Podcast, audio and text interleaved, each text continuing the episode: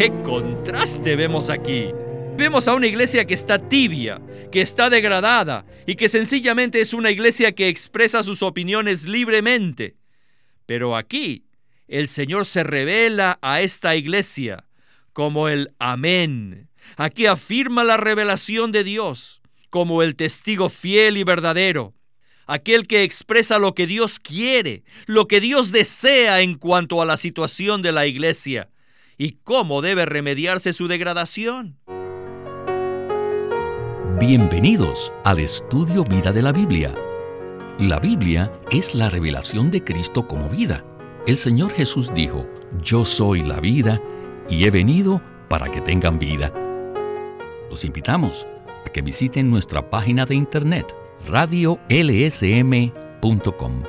y allí podrán escuchar gratuitamente todos los programas radiales del Estudio Vida.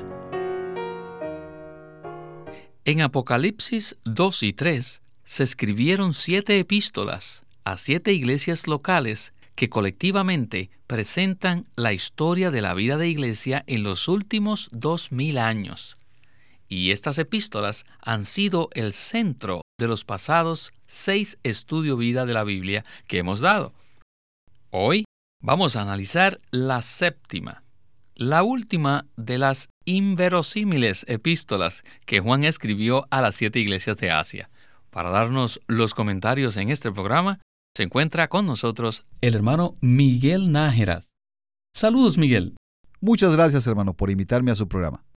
En estas siete epístolas hemos visto cómo cada una de ellas tiene una aplicación literal para las iglesias a las que se escribieron en ese momento y que también conllevan una función profética, la cual es muy sorprendente, ya que describen periodos completos, o más bien, eras completas de la historia de la Iglesia. Por tal razón, sería bueno que usted nos diera un resumen de estos periodos para beneficio de nuestros radioescuchas, según se han presentado en los programas anteriores. ¿Qué le parece? Muy bien. Vamos a hablar de las siete iglesias de esta manera. Vamos a ubicarlas en dos categorías, una de tres y la otra de cuatro. Y la razón por la que propongo que las veamos de esta manera es porque las primeras tres iglesias proféticamente representan periodos de la historia que ya ocurrieron. O sea que históricamente no existen. Sin embargo, las últimas cuatro iglesias, en cuanto al significado profético y en cuanto a su existencia, todavía están presentes hoy y continuarán hasta que el Señor regrese. Así que la epístola que se escribió a Éfeso se refiere proféticamente a la iglesia que existió al final del periodo apostólico. Esmirna se refiere a la iglesia que existió durante el extenso periodo en el que el imperio romano persiguió a la iglesia. Pérgamo se refiere a la época en la que la iglesia, por decirlo así, se casó con el mundo. Este es el primer grupo. Tiatira, según nuestro entendimiento, es la iglesia apóstata, que se formó a más tardar oficialmente en el sexto siglo, y que continúa hasta el día de hoy y continuará hasta el final. Sardis representa proféticamente la iglesia de la etapa de la Reforma, comenzando por Martín Lutero y continuando hasta que el Señor regrese. Filadelfia, que representa el recobro de la expresión práctica de la iglesia, según el deseo del Señor, se refiere a un periodo de recobro que sucede después de la iglesia reformada. Esto comenzó con la primera parte del siglo XIX y es la iglesia recobrada genuina y auténtica, que concuerda con lo que describe el Nuevo Testamento y ella también continuará hasta que venga el Señor. Desafortunadamente, la iglesia recobrada puede y de hecho ya se ha degradado. Y esta degradación la representa la iglesia en la Odisea. Por supuesto, a todos nos gusta ubicarnos y saber en qué categoría estamos. Y claro que todos los creyentes desean estar en la iglesia en Filadelfia, porque representa lo que el Señor desea. En cada uno de estos casos hay principios que pueden afectarnos, sin importar en qué sistema o categoría estemos ubicados en este momento. Y obviamente, esto aplica también al caso de la Odisea. ¿No es así? Es correcto. Hay asuntos en cada una de las epístolas que todos debemos prestar atención. Esto es lo que significa las palabras que el Señor dice cuando expresa que el que tenga oídos para oír, oiga lo que el Espíritu dice a las iglesias. Independientemente de la vida práctica de iglesia en que participemos, lo que está en nuestro corazón es que todos los creyentes sencillamente anden conforme a la luz que han recibido y que presten atención a su conciencia en cuanto a esto. Esperamos que los hijos del Señor estudien la palabra del Señor y busquen su dirección en cuanto a dónde deben de estar ellos para poner en práctica la vida de iglesia. Bueno, pasemos ahora a estudiar la epístola enviada a la Odisea y a oír lo que el Espíritu nos dice en esta ocasión. Para empezar, quisiera leer el primer versículo, que es Apocalipsis 3:14. Dice así la escritura y escribe al mensajero de la iglesia en la Odisea. El amén, el testigo fiel y verdadero, el principio de la creación de Dios, dice esto. Y con esto estamos listos para entrar a nuestro estudio Vida de hoy. Adelante. Ahora llegamos a la iglesia en la Odisea, que representa la iglesia en degradación. La palabra la Odisea en griego significa opinión o juicio del pueblo o del laicado. Así que esto habla de una situación que existía en la iglesia, una situación degradada donde lo que prevalecía en la iglesia era la opinión del pueblo, algo así como una democracia religiosa, en la cual todos sencillamente expresan sus opiniones personales, levantan la mano y votan, por decirlo así, pero eso no es lo que el Señor ha establecido en cuanto a la administración de la iglesia. Con relación a esta situación, el Señor se presenta aquí a ellos como el amén, el que es firme y estable o confiable. Se presenta a ellos como el testigo fiel y verdadero. ¡Qué contraste vemos aquí! Vemos a una iglesia que está tibia, que está degradada y que sencillamente es una iglesia que expresa sus opiniones libremente. Pero aquí el Señor se revela a esta iglesia como el amén, aquel que afirma la revelación de Dios, como el testigo fiel y verdadero, aquel que expresa lo que Dios quiere, lo que Dios desea en cuanto a la situación de la iglesia y cómo debe remediarse su degradación. El hecho de que el Señor se revele de una manera que concuerda con la condición de la iglesia es muy importante. Aquí supone que nuestra primera necesidad es darnos cuenta que debemos conocer cierto aspecto de Cristo. Esta combinación del diagnóstico de nuestra necesidad y la revelación de la persona del Señor es la que introduce el suministro suficiente de una manera potente para hacer frente a nuestra condición espiritual.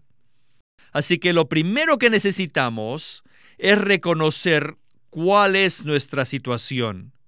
Y segundo, necesitamos conocer al Señor en aquel aspecto de su persona y de su obra que se necesita para hacer frente a nuestra situación. Aleluya, qué precioso estuvo esto. Los dos siguientes versículos hablan de la condición de la iglesia en la Odisea. Apocalipsis 3, del 15 al 17, dicen, Yo conozco tus obras, que ni eres frío ni caliente. Ojalá fueses frío o caliente. Así que por cuanto eres tibio, y no caliente ni frío, estoy por vomitarte de mi boca. Porque tú dices, yo soy rico y me he enriquecido, y de ninguna cosa tengo necesidad. Y no sabes que tú eres un desventurado, miserable, pobre, ciego y desnudo. Miguel. Esta es una iglesia que está tibia y que corre el riesgo de que el Señor la vomite de su boca. Y en realidad ella no se daba cuenta de su verdadera condición y pensaban que eran muy ricos. ¿Qué le parece esto? Esta es una condición muy triste, una condición en la que puede caer la iglesia recobrada por causa del orgullo. El Señor dice, yo conozco tus obras. Y luego dice en el versículo 17, y no sabes. En otras palabras, Por un lado, Él dice, yo conozco, y por otro lado dice, no sabes, yo sé, y tú no sabes. Esto debe impresionarnos porque entre lo que el Señor dijo, yo conozco tus obras, y lo que dijo de ella, no sabes, vemos un contraste entre lo que el Señor conoce y entre lo que nosotros decimos. Tal vez estemos engañados, así que no debemos confiar en eso, sino confiar en lo que el Señor conoce y en lo que el Señor dice en cuanto a nosotros. Debemos permitir que el Señor como Espíritu hable su palabra, nos hable, describa nuestra situación y nuestra condición. Lo crucial es esto, Debemos estar dispuestos a saber lo que Él sabe en cuanto a la condición de nuestra vida de iglesia. Entonces hay esperanza para que Él nos rescate. Pero si estamos satisfechos, estamos engañados, aún nos engañamos a nosotros mismos. Así es. Que el Señor nos libre de engañarnos a nosotros mismos. Bueno, ¿qué tal si continuamos con nuestro estudio vida de hoy? Al dirigirse a cada una de las siete iglesias, el Señor hace referencia a lo que Él es y a lo que Él hace, respectivamente, según la condición de cada una de ellas. En el versículo 14, el Señor también se refiere a sí mismo como el principio de la creación de Dios. Esto alude al Señor como origen o como fuente de la creación, lo cual implica que el Señor es la fuente eterna e inmutable de la obra de Dios. Lo que implicaría que la iglesia recobrada, que luego se degradó, ha cambiado y ha dejado al Señor como su origen. Esta es la condición actual de muchas asambleas, lo cual debe servirnos de advertencia. Una vez que nos volvemos tibios, dejamos de ser útiles para el mover de Dios y seremos vomitados de su boca.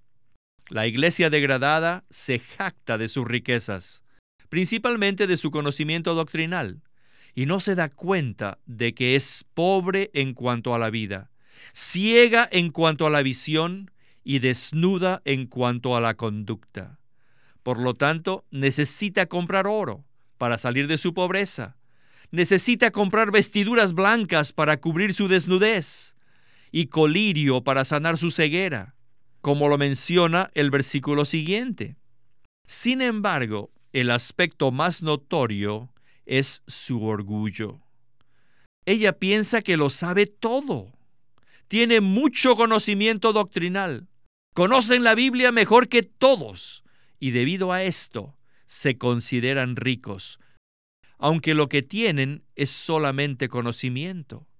No son pobres en conocimiento, pero sí son pobres en las riquezas de Cristo. Son pobres en el disfrute de Cristo. Y además es ciega, no tiene verdadero discernimiento espiritual. Cuando la iglesia se degrada, está en peligro de ser vomitada de la boca del Señor, a menos que se arrepienta y busque las ricas experiencias de Cristo. Ser vomitado de la boca del Señor equivale a perder el disfrute de todo lo que el Señor es para su iglesia. La iglesia recobrada está en esa condición de no buscar al Señor y cae en la condición de la Odisea. Entonces el Señor le aconseja qué hacer en el versículo 18, que dice, Yo te aconsejo que de mí compres oro refinado en fuego, para que seas rico, y vestiduras blancas para vestirte, y que no se manifieste la vergüenza de tu desnudez, y colirio con que ungir tus ojos para que veas. Me parece que aquí el Señor le da un consejo triple a la iglesia en la Odisea. Le dice que compre oro, que compre vestiduras blancas y que compre colirio. ¿Qué quiere decir esto? Estaba realmente deseando llegar a este versículo. Él dice, yo te aconsejo. Aquí hay mucho sentimiento y dice, te aconsejo. Luego indica que debemos comprar, lo cual se implica que hay un precio que pagar. Él dice que, de mí compres. Cualquier persona o cualquier iglesia que se encuentre en la situación descrita en la Odisea puede ser restaurada. si sigue el consejo que el Señor da, de comprar de Él tres cosas, oro, vestiduras blancas y colirio, las cuales se refieren al Dios triuno que experimentamos, al Dios triuno aplicado a nuestra situación. El oro en particular se refiere a la naturaleza divina, la naturaleza del Padre. Debemos poseer la naturaleza del Padre, y esto en la experiencia significa que debemos pagar el precio para dejar de vivir por nuestra vida humana natural y ganar y disfrutar la naturaleza dorada de Dios. Las vestiduras blancas se refieren a la expresión del Cristo que mora en nosotros, al Cristo que expresamos en nuestro vivir. Así que debemos pagar un precio para comprar de parte del Señor al Señor mismo como aquel que es viviente, como aquel que se expresa en justicia en todo lo que hace y habla. Esto no es una doctrina. La Odisea tenía mucho conocimiento doctrinal y muy poca realidad en la experiencia. También se habla de comprar colirio para ungir los ojos, para que veamos. Esto hace alusión al Espíritu que nos unge, y sabemos que en Juan 9 se ve esta unción, la que se aplicó a aquel hombre ciego y recobró la vista. Así que el colirio habla del Espíritu, el Espíritu que unge aplicado a nosotros. Él es estas cosas, y Él puede y quiere ministrárnoslas, pero nosotros debemos comprar. No debemos estar ahí ociosos y pensar, oh, todo es por gracia, en el sentido de que no hay ningún costo, de que no hay cruz. El Señor dijo, te aconsejo que compres. Así que debemos de ir a Él. Debemos decirle, Señor, queremos al Dios triuno, queremos el oro del Padre, queremos las vestiduras blancas de Cristo el Hijo y el colirio del Espíritu. Y el Señor tal vez nos diga, ¿de veras? ¿De verdad lo quieres? Este es el precio. Y Él nos mostrará, este es el precio que te pido. Y ese precio solamente podremos conocerlo al tener comunión con el Señor, al relacionarnos con Él en la oración, en la comunión con Él. Es lo que el Señor le dice a usted. Lo que el Señor le pide, eso pague. El Señor sabe lo que nos costará comprar todo esto. La única manera de experimentar al Dios triuno en verdad es comprar la experiencia. Cuando compramos, la obtenemos. Así que debemos despertarnos esta epístola muestra que debemos darnos cuenta de nuestra condición y de valorar el oro, las vestiduras y el colirio, que representan la experiencia que tenemos del Dios triuno. Así que debemos estar dispuestos, por la gracia del Señor, a comprar estas cosas para que ellas se forjen en nuestro ser. Permítame ahora leer el versículo 20, que dice, He aquí, yo estoy a la puerta y llamo. Si alguno oye mi voz y abre la puerta, entraré a él y cenaré con él y él conmigo. Y versículo 21, al que venza, le daré que se siente conmigo en mi trono, como yo también he vencido y me he sentado con mi Padre en su trono. Normalmente el versículo 20, que habla de que está el Señor a la puerta y llama, se usa de una manera general en el contexto de la predicación del Evangelio, y por supuesto, yo creo que el Señor nos permite hacer eso. ¿Estoy en lo correcto? Sí, es posible prestarnos este versículo para la predicación del Evangelio. Pero si lo prestamos, también debemos devolverlo y usarlo en su significado correcto. Este versículo no está dirigido a los incrédulos, sino a la iglesia recobrada que se ha degradado, o sea, a la Odisea. El Señor prácticamente está fuera de la iglesia, al otro lado de la puerta, y en cuanto a la experiencia, no tiene a Cristo. Así que Él toca la puerta de la iglesia y pide al que oye su voz, le abra la puerta y entonces Él entrará. Y cuando lo dejamos entrar, en primer lugar, Él tiene un deleite exquisito con la persona, lo cual es representado por la cena, que es la comida principal del día. Luego, también se le da una promesa estupenda donde Él dice, el que venza esta tibieza, esta degradación, le daré que se siente conmigo en mi trono. Será un correy mío, así como yo también he vencido y me he sentado con mi Padre en su trono. Esta es la promesa de reinar con Cristo en la era del reino milenario. ¡Qué tremenda palabra! ¿Qué esperanza está implícita en la promesa que el Señor da al que vence? ¿Cuán equilibrado es Él? Por un lado, diagnostica firmemente la necesidad de la iglesia. Luego, por otro, le da finalmente la receta, la solución, y finalmente con mucho amor le extiende esta invitación, esta promesa. Si respondes a mí, o sea, venir al Señor, y me permites entrar en tu situación, primeramente disfrutaremos juntos una cena maravillosa. Y el resultado será que el que venza se sentará con Cristo en su trono, así como Él también venció y se sentó con el Padre en su trono. Solo hay un trono, el trono de Dios y el Cordero. Los vencedores nunca se sentarán en el trono con relación a la soberanía, pero sí en el sentido de reinar con Cristo por mil años. Aleluya. ¿Qué le parece si dejamos que el hermano Lee concluya este mensaje tan precioso de la epístola a la iglesia en la Odisea? Adelante. Vencer en estas siete epístolas no significa vencer nuestras debilidades o los pecados que nos asedian, sino vencer la condición caída de las iglesias que se desviaron. En la epístola a la Odisea, vencer significa vencer la tibieza y vencer el orgullo de esa iglesia recobrada que cayó en degradación. O sea, pagar el precio para comprar lo necesario y abrir la puerta para que el Señor pueda entrar. Como dijimos ya, el Señor está en la puerta llamando. Y aunque esta puerta es la puerta de la iglesia, no de individuos, es abierta por los creyentes individualmente. El Señor está llamando a toda la iglesia, pero la aceptación del llamamiento del Señor debe ser un asunto personal. Si oímos el llamado que el Señor hace a la iglesia y abrimos la puerta a nivel individual, el Señor entrará en nosotros y su presencia será nuestra porción. En el versículo 20, el Señor también dice que después de entrar en el que abra la puerta, cenará con él. El Señor recalca el comerlo a Él y tomarlo a Él como nuestro suministro de vida, para que crezcamos, para que seamos transformados, para que seamos iguales a Él. Esto radica exclusivamente en comer a Jesús como el árbol de la vida, como el maná y como la principal comida del día. El Señor da énfasis al hecho de que lo comamos y al mismo tiempo repudia cuatro clases de enseñanzas.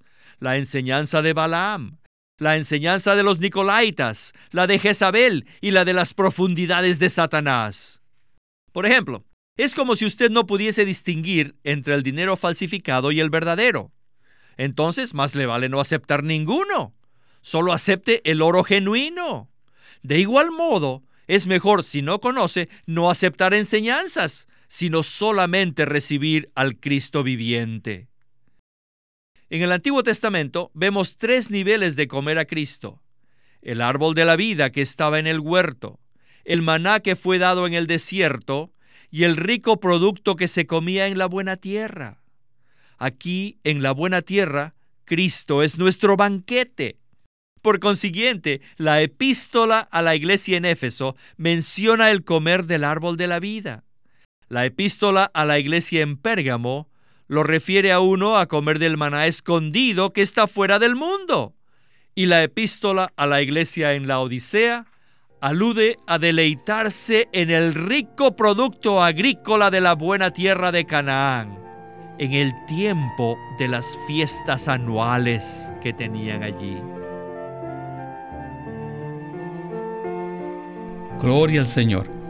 Bueno, hermano Miguel, le agradecemos mucho que nos haya acompañado en este programa y esperamos verle muy pronto. Muchas gracias, hermano, por invitarme a su programa.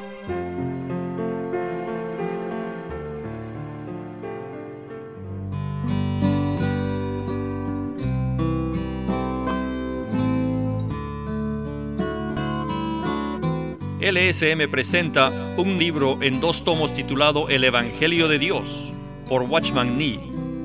En este juego de dos tomos, Watchman Nee presenta el contenido de la salvación que Dios efectúa, incluyendo el pecado del hombre, el amor, la gracia y la misericordia de Dios, la naturaleza de la gracia, la función de la ley y la justicia de Dios, la obra de Cristo, la obra del Espíritu Santo, la certeza de ser salvo y la forma en que Dios elimina los pecados del creyente.